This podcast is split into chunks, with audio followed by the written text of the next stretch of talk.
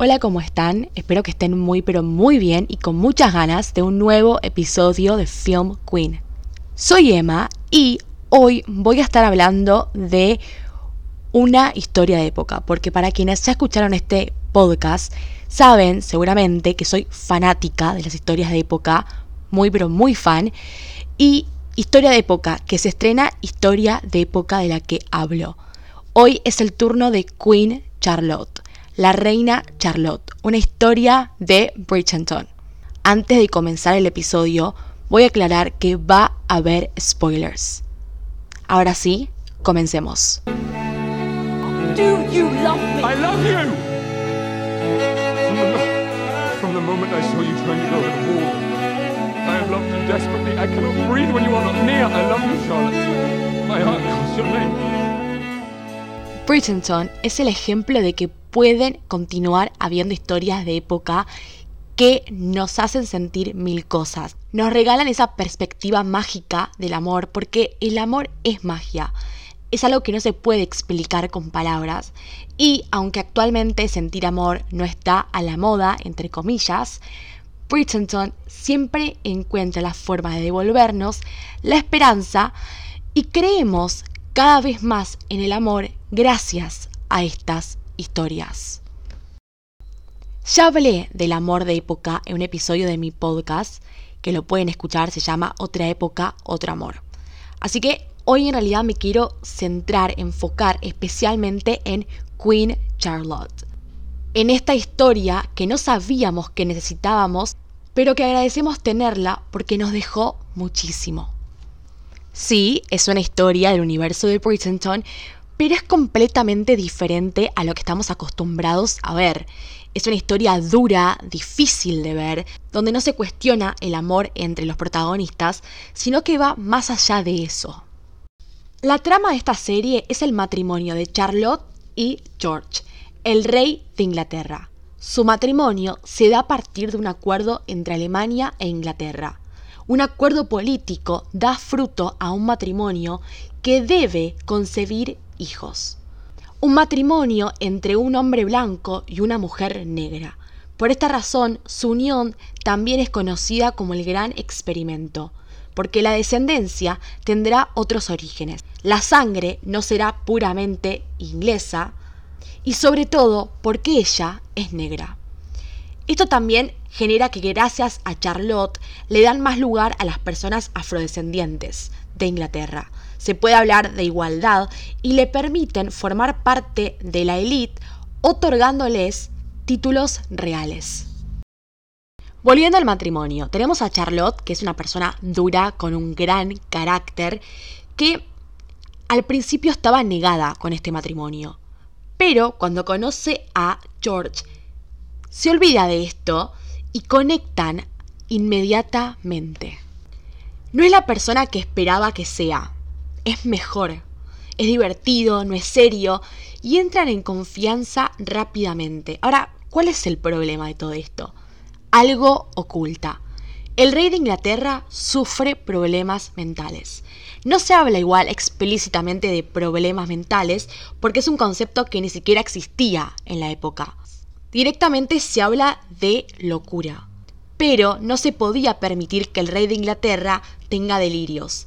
Entonces se ve como él, la familia real, en realidad su mamá, que es la única persona, y todas las personas que podían opinar sobre él, que era la clase muy alta, que formaban parte de el castillo del poder de Inglaterra, se ve cómo lo niegan, cómo esconden la enfermedad, cómo quieren casarlo rápidamente con alguien para que pueda gobernar y que nadie cuestione su capacidad. Durante la serie, mientras que Charlotte intenta entender qué sucede con el rey, él se somete a actos de tortura, a experimentos dolorosos, porque supuestamente lo pueden curar. No lo hace solamente porque quiere estar bien, sino porque también sintió esa conexión con Charlotte y quiere estar bien para ella, porque se lo merece. Aparece esta idea de que el amor también es un sacrificio, es hacer absolutamente todo por la otra persona. Pero ¿hasta qué punto el rey de Inglaterra puede aguantar dolor? ¿Realmente lo podían curar? Cuando Charlotte descubre su enfermedad y lo que se estaba haciendo, frena todo porque hay dolores que se pueden evitar. Y sabe que George no necesita eso.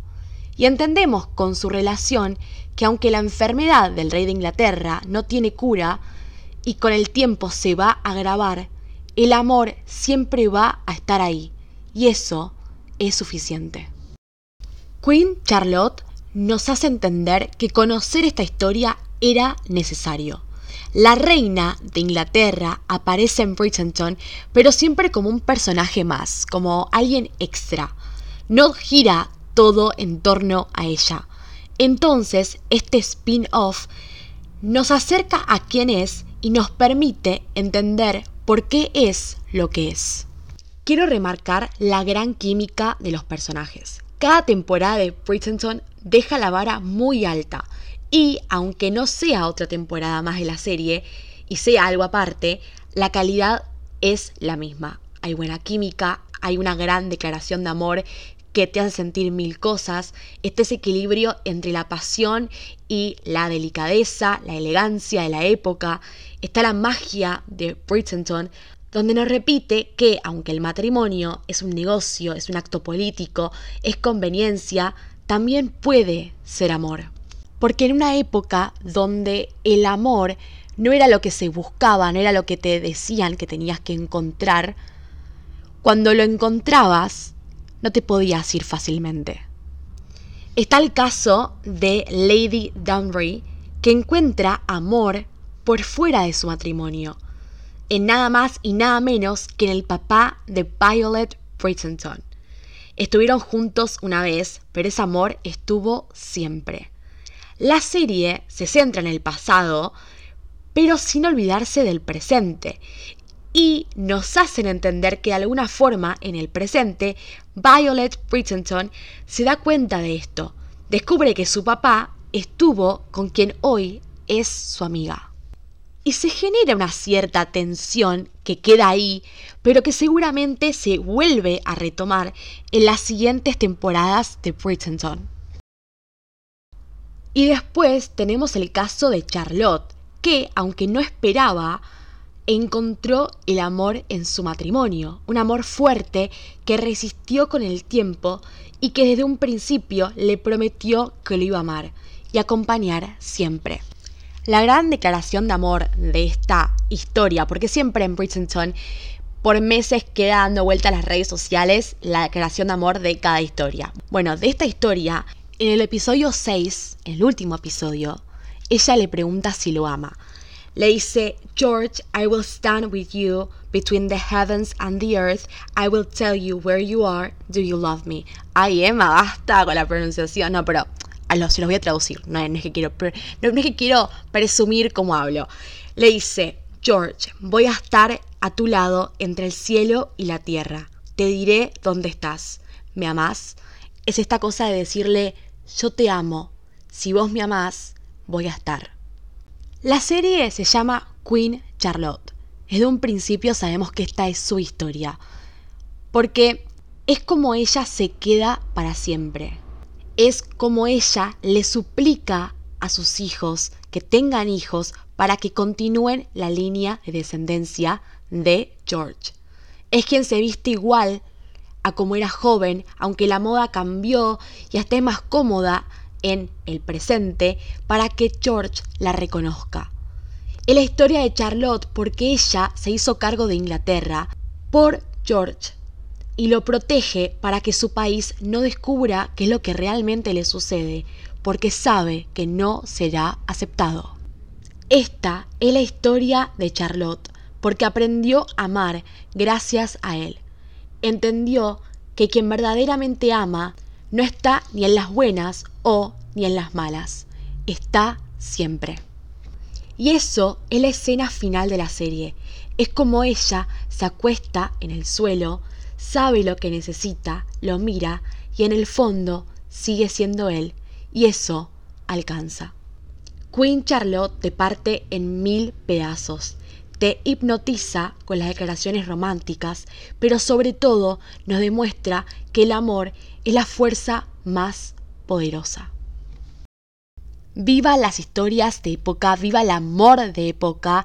Agradecemos porque tenemos a Bridgerton, una historia que nos transporta a otra época, que nos transmite el romance de otra época, que valora y celebra los detalles y sobre todo el amor, que es algo que está muy ausente actualmente, pero estas cosas nos ayudan a mantenerlo vivo.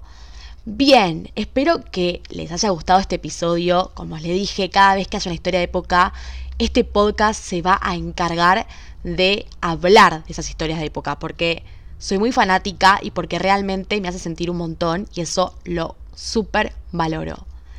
Bridgerton próximamente va a estrenar su tercera temporada y los protagonistas en esta ocasión van a ser Colin y Penélope. La temporada ya terminó de grabarse, así que yo creo que muy pronto ya tendremos una fecha, un tráiler y la temporada completa. Así que espero que sea así y nos volveremos para charlar de esa tercera temporada. La verdad que estoy agradecida del spin-off de Queen Charlotte. Era una, un spin-off que confieso que no le tenía mucha fe. Tenía las expectativas súper bajas, pero superaron todo y es un spin-off realmente necesario si no lo vieron, pido primero disculpas que les spoileé todo, igual se los advertí, pero vayan, corran y vean esta historia que es preciosa. Les quiero contar que el 2 de junio se cumple un año de la creación de este podcast que amo y que agradezco tenerlo y que agradezco que ustedes estén del otro lado escuchándome porque eso significa un montón. Si es la primera vez que me escuchan, o no es la primera vez, pero no me siguen en mis redes sociales, me pueden seguir en Instagram, que estoy 24/7 activa, donde celebro el universo del cine, de las series. Es Film Queen-bajo, me pueden seguir. Y ahí, si quieren, me pueden mandar un mensajito, lo que ustedes quieran, podemos charlar, pueden leer las reseñas que escribo. Más que bienvenidos y bienvenidas. Si les gustó el episodio, me pueden calificar en Spotify. Realmente ayuda. Con 5 estrellas, yo más que agradecida. Y espero que nos volvamos a encontrar y que me vuelvan a escuchar en el próximo episodio de Film Queen. Si les gustó este episodio y les gustan las historias de época, les recuerdo nuevamente que hay otro episodio que me centro aún más en el amor de época que se llama Otra época, otro amor. Vayan a escucharlo. Nos volveremos a encontrar. Les mando un beso enorme. Soy Emma y les agradezco. Adiós. ¡Mua!